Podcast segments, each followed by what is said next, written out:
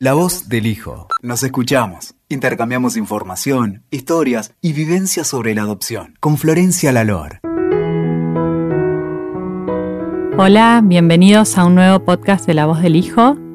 Hoy quiero contarles que tenemos una invitada muy especial, Bandita García Garrido. Es una mujer española, hija adoptiva, es trabajadora social y se dedica a trabajar con temas de adopción. Bandi, muchas gracias por estar acá hoy con nosotros. Muchas gracias a ti, Flor, por la invitación. Es un placer compartir espacios contigo y para hablar sobre adopción. gracias, gracias a vos.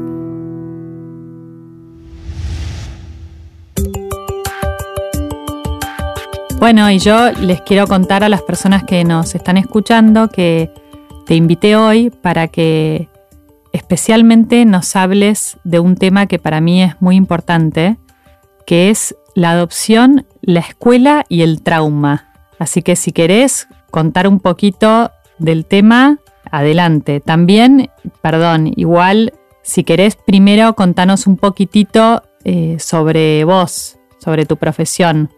Vale, pues yo soy trabajadora social, estoy especializada en trauma, apego, adopción y acogimiento y me, eh, trabajo en, una, en un servicio de posadopción que está en Madrid.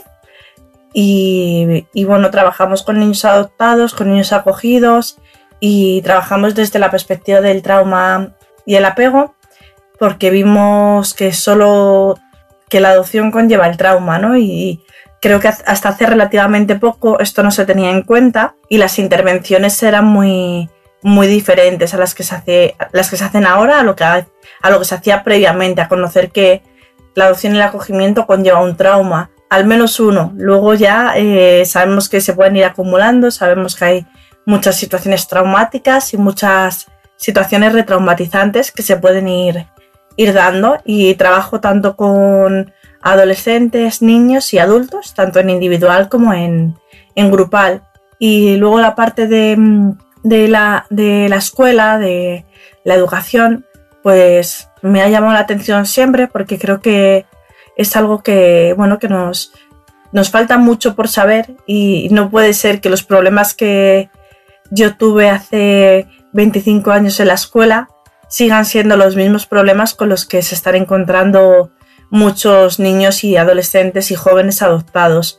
Entonces creo que es importante que sigamos hablando y que a veces pienso que somos un poco pesados, pero bueno, si hay que serlo, se seguirá siendo para conseguir que la escuela no sea un entorno retraumatizante para estos niños, que muchas veces, mm, por desgracia, lo es.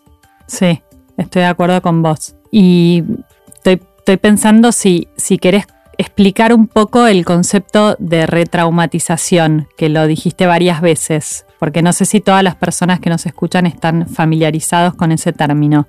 Vale, eh, la retraumatización es cuando se revive una situación traumática que ya se había vivido previamente, ¿vale? Lo tenemos, por ejemplo, eh, un ejemplo que lo vemos muy claro es que si, por ejemplo, un niño que viene de una situación de malos tratos, vemos que en el cole eh, un compañero le pega y este niño reacciona a lo mejor pegando también, podemos entender que esta situación vuelve a, que es retraumatizante para él, entonces se vuelve a ver en esa situación de malos tratos que él ya había vivido. Y esto lo vemos generalmente, lo vemos muy claro todas las personas. Sin embargo, en adopción y acogimiento eh, nos cuesta mucho ver esta parte ¿no? de la retraumatización. ¿Qué puede ser una retraumatización dentro del aula? Como ya sabemos, un niño adoptado parte de una situación de abandono, independientemente de si esta situación ha sido una retirada de tutela o ha sido eh, un abandono como lo que conocemos, ¿vale? La sensación de abandono que tenemos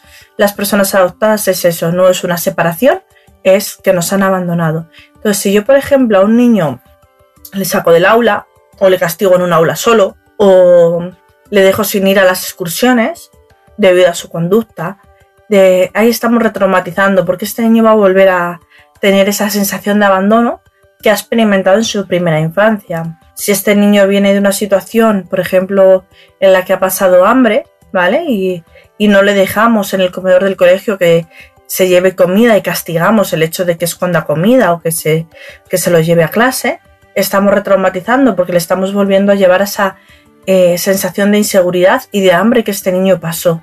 Eso es la retraumatización. La retraumatización no tiene que ver solo con pegar, tiene que ver con actitudes que llevamos con los niños en, eh, en nuestro día a día, ¿vale? Con un castigo, un castigo una, puede ser muy retraumatizante para algunos niños y esto lo que impide es que en vez de reparar, en lo que siempre hablamos, hablamos en adopción, ¿no? esa reparación que es necesaria para que puedan ir mejorando y se vaya sanando el trauma que han vivido, si sean situaciones retraumatizantes es más complicado reparar, porque estamos haciendo lo contrario. Bandy, te hago una pregunta. ¿Vos trabajás directamente con las escuelas? Sí, en ocasiones, eh, bueno, cuando nos lo piden los padres, vamos a las escuelas y también ofrecemos formación a las escuelas y damos eh, formación a, a profes. hemos dado varias formación a profes y luego aparte en otra asociación, que es una asociación de familias adoptivas de Madrid, que se llama Atlas, eh, todos los años vamos a formar a los futuros pedagogos y profes de infantil. Los futuros pedagogos son los que son los orientadores en los coles, ¿vale? Entonces, eh, al final, el que se establezcan, establezcan ciertas pautas o no, mucho depende de, los orientadores de, un buen equipo de orientación en los colegios. De hecho, nosotras siempre recomendamos, cuando nos preguntan por coles, recomendamos que valoren primero el equipo de orientación que hay. Si hay un equipo de orientación predispuesto, completo, eh, presente, ¿vale? Entonces, eh, a estas personas les formamos, ya que esto no lo ven en la carrera. No se habla de trauma en la carrera todavía. Y estoy pensando en todo lo que nos contaste sobre la retraumatización. Cuando ustedes se acercan a las escuelas, ¿qué es lo que, lo que sugieren o, cómo abordan el tema para, ayudar a los profesores y a los directivos a que no generen situaciones que puedan llegar a provocar una retraumatización en algún niño? Lo primero es, para nosotras, es acercarnos desde, un, desde lo que queremos, que es trabajar en conjunto, ¿vale? Hay veces que parece que entramos y parece que queremos que vamos a atacar y no, nosotras solo queremos ayudar y para mí eso es lo más importante, ¿no? Igual que trabajamos desde el vínculo en, nuestras intervenciones, pues esto hay que trabajar con los profesores de la misma forma. Y lo que hacemos es hacer mucha educación en trauma, ¿vale? Y explicarles. Y cuando les explicamos cosas, pues que ahora se iré contando, es cuando ellos empiezan a, a cambiar el chip y lo guay es que ellos empiezan a comprender, pues les dicen, jo, pues es verdad que yo lo veo en este niño, pues tienes razón, ahora todo me, me cuadra, ¿no? Y a partir de ahí es donde empezamos a trabajar, porque primero tienen que ver al niño, tienen que ver a un niño que parte de una situación traumática, no tienen que ver al niño adoptado que parece que ya ha llegado la familia adoptiva y es un afortunado y, ya está, ¿no? Entonces, ese es el primer paso para nosotras. Y lo que hacemos es explicarles un poquito, pues por ejemplo, eh, lo, que es el impacto del trauma, la atención y el aprendizaje, ¿vale? Les explicamos, bueno, empezamos explicando qué es, una, qué es la adversidad temprana. Porque yo siempre pongo el mismo ejemplo y si alguien ya me ha escuchado estará harto de, escucharme. Yo siempre digo que si nos llega un niño con una historial de malos tratos, con una historial de violencia de género, a, la escuela, todos vamos a comprender que este niño académicamente a lo mejor está bloqueado, que esto tiene un impacto en el aprendizaje, sin embargo, cuando nos llega un niño adoptado que puede partir de esas situaciones y lo desconocemos porque los expedientes de adopción llegan como llegan, no comprendemos que todo esto pueda estar presente. Y para mí es el primer fallo que tenemos. Pensar que un niño adoptado que llega a una familia que desconoce completamente, eh, ya todo le va a ir bien. Entonces ese es el primer ejemplo y lo primero que les comento. Y ahí les explicamos que adversidad temprana pues puede ser eh, falta de de cuidados en el embarazo, el consumo de tóxicos, una madre estresada, el hecho de que no haya que no se les haya dado de comer, el hecho de estar en una institución sin unos, unas figuras de referencia estables, coherentes, continuadas, eh, todo eso tiene un impacto, ¿no? Entonces les empezamos a explicar en qué consiste ese impacto. Y ese impacto, pues, eh, si nos ponemos a hablar primero de, del sistema nervioso, que es lo que yo creo que más afecta y donde a lo mejor muchas veces se, comprende más, más claramente, el sistema nervioso puede estar hiperactivado o hipoactivado, ¿vale? Si tenemos un sistema, eso es el sistema nervioso, el sistema de alarma, ¿vale? Un sistema de alerta para que lo comprendamos. Si yo, por ejemplo, tengo una alarma en mi casa y esta alarma pita cuando pasa una mosca, es un sistema de alarma que no funciona muy bien. Si entra alguien a robar y no funciona esta alarma, efectivamente no funciona muy bien.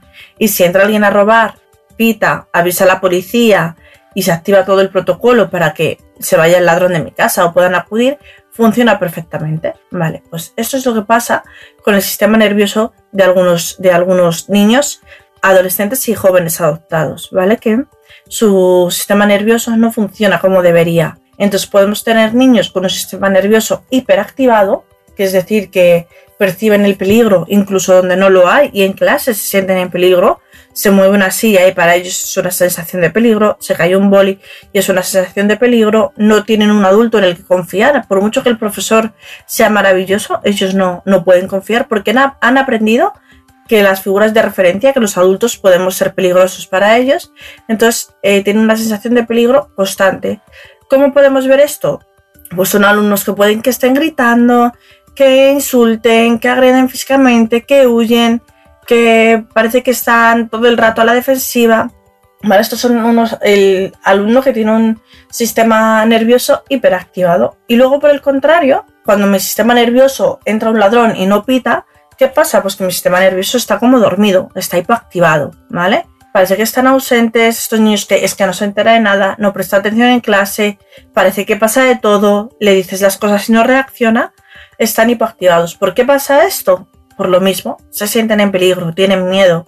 Si yo tengo miedo, no puedo aprender, porque de que ambos, ambos niños, ambos tipos de niños, de que están pendientes de sobrevivir. Si yo ahora mismo eh, le digo a Flor, oye Flor, dime cuántos son, dos más dos, y tiene un león detrás, me va a decir, mira Mandy, dos más dos, ocho, porque ella va a estar pensando en, me va a comer el león, ¿vale? No puedo atender a lo que tú me estás pidiendo. Pues estos niños es como si tuviesen un león constantemente detrás suyo, ¿vale? ¿Y esto qué pasa? Si este sistema nervioso está hiperactivado o hipoactivado y tengo esa sensación de miedo constante, el estrés, lo que es la hormona del cortisol, se eleva.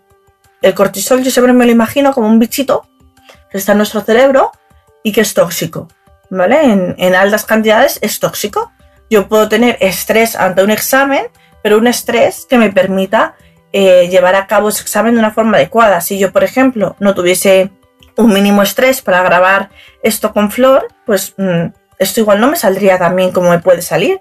Y sin embargo, si yo estuviese súper estresada y súper activada, seguramente estaría muy nerviosa, me trabaría, me costaría hablar, eh, se me olvidarían mis conocimientos y eso me haría sentir súper inseguro. ¿Qué podemos hacer? ¿Vale? Todo esto es un poco, y, luego vemos más ejemplos. ¿Qué podemos hacer? Pues demostrar que, por ejemplo, que independientemente de resultados académicos, vamos a seguir con ellos. ¿Qué pasa? Que la escuela, el sistema educativo, supongo que allí también en España sigue siendo el 4 suspenso, 5 bueno y cuenta que seas un, y un buen estudiante se mide por las notas. Y las notas hacen mucho daño a estos niños, ¿vale? Eh, evitar comparaciones, les etiquetamos, todo esto eh, no ayuda. Entonces tenemos que intentar establecer sobre todo que el aula sea un espacio seguro para, para ellos. Porque si no lo son, si no es un espacio seguro, eh, no vamos a conseguir un cambio de conducta, ¿vale? Los profes nos dicen, es que mm, tengo a 25 niños más. Si yo lo sé, que es muy complicado, que hay 25 niños más, 30 niños más y que no puedes estar con un alumno, pero hay cosas que se pueden hacer, ¿vale? Les explicamos un poco en qué consiste también el, trauma en sí, aparte de esto, del sistema nervioso, pues ese niño que no que nos dicen los padres, ¿no? pues en clase se lo sabía todo y llega el examen y está totalmente bloqueado y no lo hace o lo deja en blanco. Eso es muy significativo y eso lo vemos en nuestro día a día, ¿no? Eh, niños que llegan a un examen y se quedan en blanco. ¿Por qué? Porque se les está midiendo ¿Qué puede significar para estos niños una nota de un examen o un examen? Puede significar si mis padres me van a abandonar o no. Si suspendo, a lo mejor mis padres me abandonan otra vez. ¿Vale? Entonces, eh, le supone un estrés añadido al que ya tiene cualquier alumno por un examen. Y eso es un problema que vemos muy a menudo. Eh, luego son niños que suelen estar también socialmente muy, muy etiquetados. ¿Vale? O el niño que se mete con todo el mundo, pues al final le aislamos, ¿vale? Y, entonces, ¿qué hacemos? Mm, son niños que tienen además muchas dificultades para las relaciones sociales y si les aislamos, empeoramos todo esto. ¿Qué Ahí es donde estamos retraumatizando. Te aíslo, revives el abandono, revives esa sensación que tienen estos niños, ¿no? De la autoestima tan baja, de no ser merecedores y de no sentirse merecedores constantemente. Si hacemos eso, lo estamos llevando a cabo. Entonces hay que acompañar en la relación social y se convierten en niños muy vulnerables, porque luego a nosotras lo que nos llega es que son niños que se, les acaba utilizando. ¿Quién ha hecho esto? Eh, pues este, otra vez, ¿no? Cuando a lo mejor este niño no ha hecho nada. luego son niños que hay veces que nos hemos dado cuenta que reaccionan antes, o sea, no, siempre se piensa que empiezan ellos chinchando y a lo mejor no. A lo mejor están reaccionando a un pilla-pilla que no entienden que te toquen en un pilla-pilla no es una agresión, pero ellos lo viven como una agresión. Entonces también hay que hacer eh, prevención. Nosotros, por ejemplo, en una actividad que tenemos de espacios de juego en Apananá, eh, hay juegos que no llevamos a cabo hasta que no estén preparados. Por ejemplo, el fútbol no se juega. ¿Por qué? Porque se acaban dando entre ellos. No saben jugar todavía. Y eso se puede llevar a cabo de cierta forma. Se pueden. Los recreos deberían estar mucho más vigilados. Y luego tenemos los niños que parece que son perfectitos, ¿no? Estos niños que es la alumna perfecta y una autoexigencia brutal y no nos damos cuenta tampoco de, estos niños y de estas niñas que parece que están genial y sin embargo tienen un estrés acumulado eh, brutal. ¿Por qué? Porque si fallan, puede que su familia les abandone, no se sienten suficientes, eh, hay niños que basan su autoestima en las notas, ¿vale? El que, o las chicas o los chicos que son sobresalientes y si sacan un 9, eh, les, mm, se bloquean porque no han sacado suficientemente nota, ahí también estamos viendo el trauma, ¿vale? Y eso también hay que tenerlo en cuenta porque a veces pasan desapercibidas y luego pueden ser también niños que estén aislados socialmente porque las habilidades sociales no se saben manejar, porque les cuesta decir qué cosas les da miedo, qué cosas no les gustan y se aprovechan de ellas o de ellos, ¿vale? Y esto suele, suele ser muy común también. Mira, estoy pienso en todo lo que me estás diciendo y pienso qué importante que es que se sepan estas cosas, que lo sepan en, las escuelas, los maestros, los padres, ¿no? Sí. Tenés que hacer un curso, Bandy. ya te lo En algún momento llegará. lo tenés que hacer. Lo, y lo promovemos acá para que en las escuelas se apunten. E, es tan importante porque el daño que se le genera a los niños es un montón. No se tienen en cuenta. Perdón, no, pienso que todas estas cosas que estamos hablando, que como vos decís, se, mucho se puede evitar. Eso es. O sea, que es evitable, ¿no? O sea, hay cosas que son evitables y que, y que tenemos que hacer por evitarlas. Y ahora estaba yo pensando que hemos hablado de algo a lo mejor muy complejo, ¿no? Pero hay cosas, cuando me preguntabas qué es retraumatizante, vamos a ver esas otras cosas, ¿no? Que están en el día a día y que no tienen que ver tanto con el niño y tienen que ver mucho con cómo se educa en la escuela, ¿vale? Porque a lo mejor en esto podemos entender, pues bueno, que por la experiencia que este niño tiene, su sistema de alerta funciona de una forma u otra, eh, se defienden de una forma u otra, pero luego, por ejemplo, eh, hay cosas que podemos cambiar, ¿no? Lo primero que hemos hablado es del tiempo fuera y ya hemos explicado, ¿no? Y además el tiempo fuera lo tenemos un poco mal empleado. El tiempo fuera consiste en sentar al niño a tu lado y pasado X tiempo vuelve a la actividad. No es una expulsión de clase. ¿Vale? lo tenemos mal utilizado. Y luego tenemos pues otras actividades que yo hace tiempo las llamaba actividades divertidas entre comillas, porque no tienen nada de divertido para nosotros. Y era pues empezar a hablar, por ejemplo, de la familia eh, de la genética, ¿no? De, de ciertos aspectos. Y eso se empieza desde bebés, ¿no? El, en infantil ya nos piden llevar la foto de, de una, incluso una ecografía, una foto de bebés, y ahí ya nos están señalando. Somos los diferentes, porque fotos de bebés de recién nacido, aunque te hayan adoptado con tres días, que eso es otro tema que deberíamos tener en cuenta, que independientemente de cuándo se produzca la adopción, hay trauma. Sí. Horas de vida, días, semanas hay trauma siempre y eso es muy importante que lo tengamos en cuenta. Pero bueno, que a lo mejor quien tiene fotos nunca va a tener una foto de recién nacido, es muy difícil. A lo mejor ahora ya puede, pero las fotos que hay, a lo mejor tienes un día de vida, o dos o tres, ¿vale? Luego se nos piden los árboles, ¿no? De estos árboles de... Genealógicos. Genealógico. Es como, a ver, se pueden cambiar el nombre, ¿no? Un árbol familiar, en el que yo a lo mejor puedo incluir a mi familia biológica, pero también a mi familia adoptiva. Sí. Porque igual yo la parte biológica desconozco mucho, pero me apetece incluirla y, o poner una silueta, ¿no? Y esto son cosas que se pueden cambiar. Luego las notas en la agenda. O sea, yo pienso que las personas adoptadas en mi colegio que nos daban la agenda del colegio, pienso que nos tendrían que dar eh, una agenda para apuntarlo del día a día y otra agenda para las notas. ¿Por qué? Porque están constantemente poniéndonos notas negativas y poniéndoles notas negativas. Hoy no ha traído los deberes, hoy no ha hecho no sé qué, hoy se ha levantado no sé cuántas veces en clase. Jolín, ahora mismo hay muchos medios de comunicación que no tiene que ser el señalar, porque ya es un fulanito, tráeme la, no, tráeme la agenda. Y así constantemente. ¿Qué, activa esto? Pues ¿qué podemos activar con eso? Pues niños que mienten, ¿vale? Que, que mienten por el miedo a volver a enseñar esa nota en la agenda, que mienten porque si yo doy esa nota igual mis padres empiezan a decir que soy malo o soy mala y entonces me empiezan a rechazar.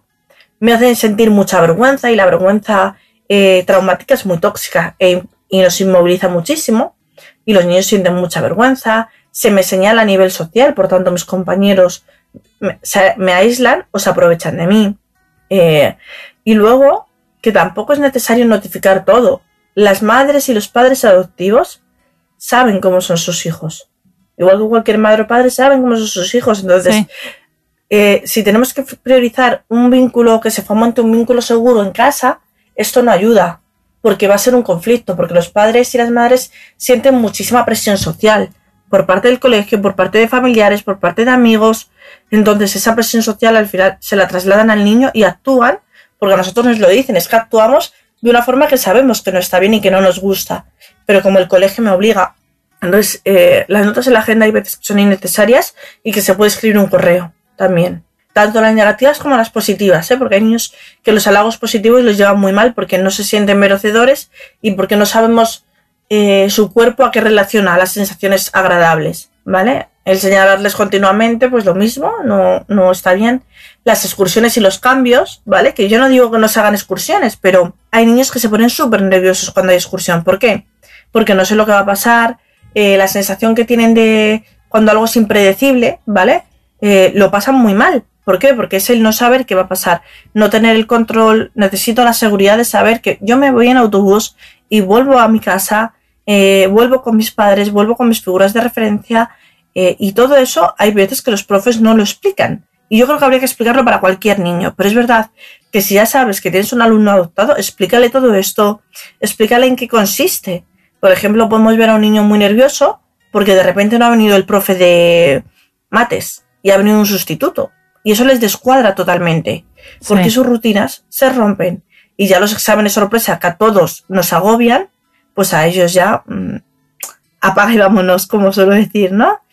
Y, luego comentarios, ¿vale? Eh, que se hacen en clase, lo de la parte de, yo me acuerdo en tercero la ESO, cuando de biología, las deberes para hoy es que miréis eh, los ojos de vuestros padres y comparéis eh, cómo son los vuestros, y se ha seguido el, no me acuerdo ni qué era, porque yo de biología poquito, y a la hora de corregir el, ejercicio, a la que le preguntaron fue a mí, que era la única chica adoptada de la clase, y la profesora lo sabía. Y yo me quedé con una cara pensando de, mm, no lo entiendo, ¿no? Esos ejercicios se pueden evitar. Sí, sí, por supuesto. Se pueden evitar. O sea, se puede hacer un busca en internet, o sea, hay muchas formas de evitar y de no señalar de nuevo y de que yo no tenga que decir en clase, no, no lo puedo hacer porque soy adoptada. Sí. Y no conozco eso, ¿no? Sí. Y, eh, y luego las amenazas, ¿no? Eh, si no terminas la tarea no te podrás ir con tus padres, eh, no vendrán a por ti, a ver si tengo que avisar a tus padres, ¿no? esa es una coletilla que hemos utilizado muchos adultos, que hemos erróneamente, que se nos ha enseñado a utilizar el amenazar con los padres. ¿Por qué amenazamos? ¿Por qué metemos miedo con las figuras de referencia? Yo creo que tenemos un problema muy grande en eso y todo, todo esto es retraumatizar. Entonces, todo esto se puede cambiar. No viene de que hay veces que me dicen, es que no hay recursos, no hay, esto parte del dinero, no. No, esto no parte de dinero, esto parte de, la, de los conocimientos, las ganas que tiene un profesor eh, de hacer que su alumno no lo pase mal en el aula. No depende de nada más, igual que, por ejemplo, lo que tenemos de las adaptaciones curriculares, de etcétera, es horrible. Eh, si no hay un diagnóstico, no hay adaptación curricular. Y una adaptación curricular es dividir el examen. Eso no, eso yo creo que también depende un poco del profe. Si, no lo sé, igual es el sistema educativo, pero hay formas de acompañar, de ayudar, de tal. Y luego ya pues un poco el tema de los diagnósticos de TDAH, ¿no? Estos, yo no sé si allí también os pasa igual. También, sí. yo, pienso que se eh, sobrediagnostica de TDAH. Vamos, yo pienso, yo creo que ya lo sabemos las dos, no lo pensamos. Creo que ya lo hemos podido ratificar. Eh, yo hace poquito llegué a la conclusión de que si un diagnóstico de TDAH sirve para que a mi alumno, para que a mi niño o a mi adolescente le hayan adaptado curricularmente ciertas cosas, adelante. Pero que expliquemos muy bien a las familias, los profesionales que trabajamos con ellos, que posiblemente no sea un TDAH como se conoce, ¿vale?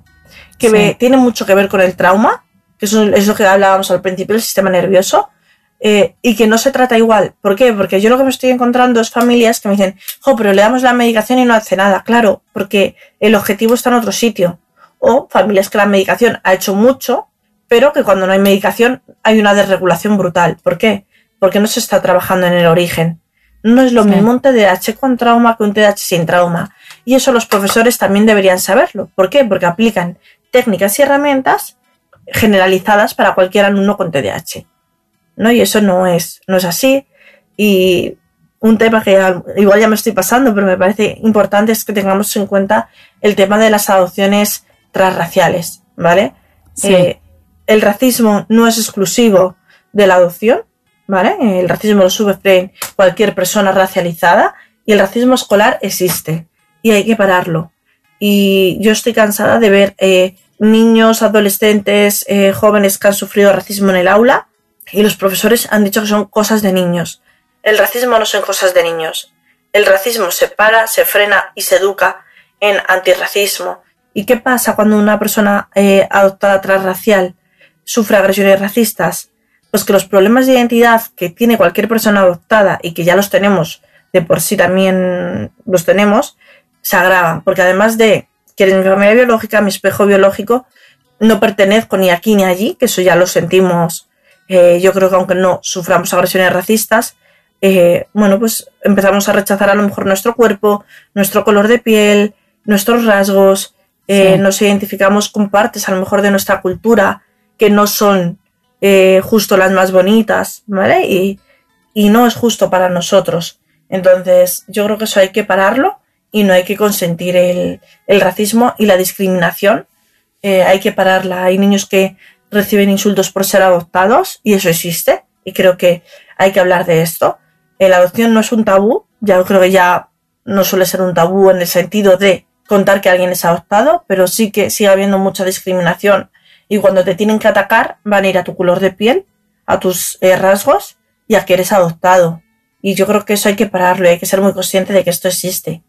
Sí, sí, totalmente pues de acuerdo, sí.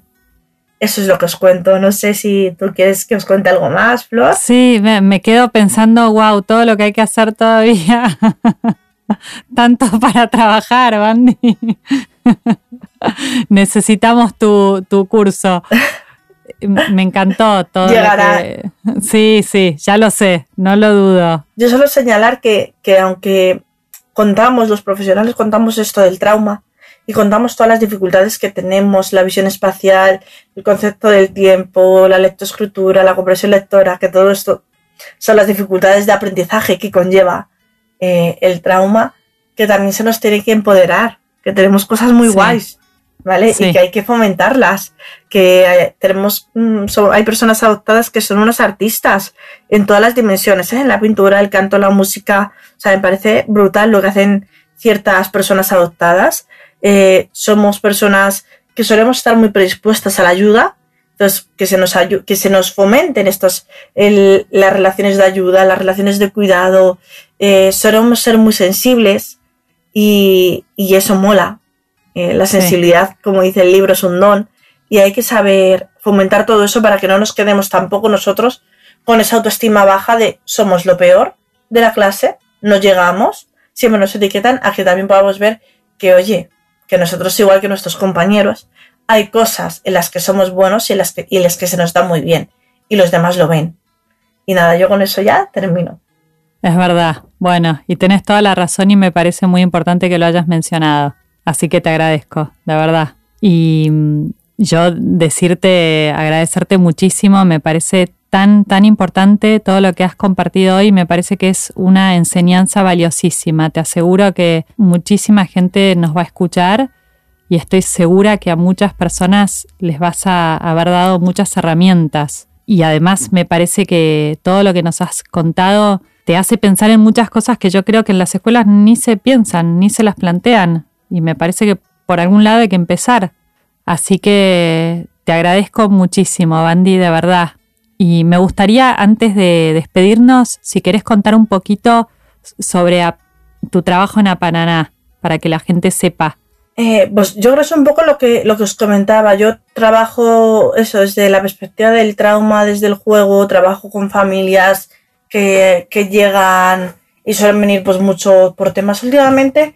Están llegando muchos por temas de que los chicos tienen problemas de habilidades sociales, ¿vale? Sí. Entonces, bueno, a mí lo que me gusta para nada es que no nos dedicamos solo a la intervención individual, ¿vale? Somos mi compañera Belén y yo somos trabajadoras sociales y luego hay psicólogos, ¿vale? Es un Sí. equipo interdisciplinar, porque hay cosas que, Sí. bueno, que nosotras no podemos trabajar y que nuestros compañeros pues tampoco saben a lo mejor trabajar y lo, y lo trabajamos nosotras. Y entonces pues hacemos grupos de apoyo a padres, tanto a pa- padres con hijos adolescentes, padres con hijos de 0 a 12 años, eh, grupos Y, para padres que están esperando. Y ¿Estos bueno, grupos son virtuales? Si alguien se quiere eh, sumar te- desde sí, otro- tenemos ambas modalidades, tanto presencial como virtual. En, yo creo en, sí, en todos los grupos, tanto presencial como virtual. ¿Y a dónde se puede bueno, contactar la gente si quieren averiguar? Pues a través de la página web, eh, si ponéis Apananá, Sí, eh, servicio de posadopción, aparecerá en, aparece directamente. Y si no en la mochila de Bandy, hay enlaces. La mochila de Bandy es mi página web personal con un montón Sí. de recursos, con cosas. sí, que son muy eh, útiles.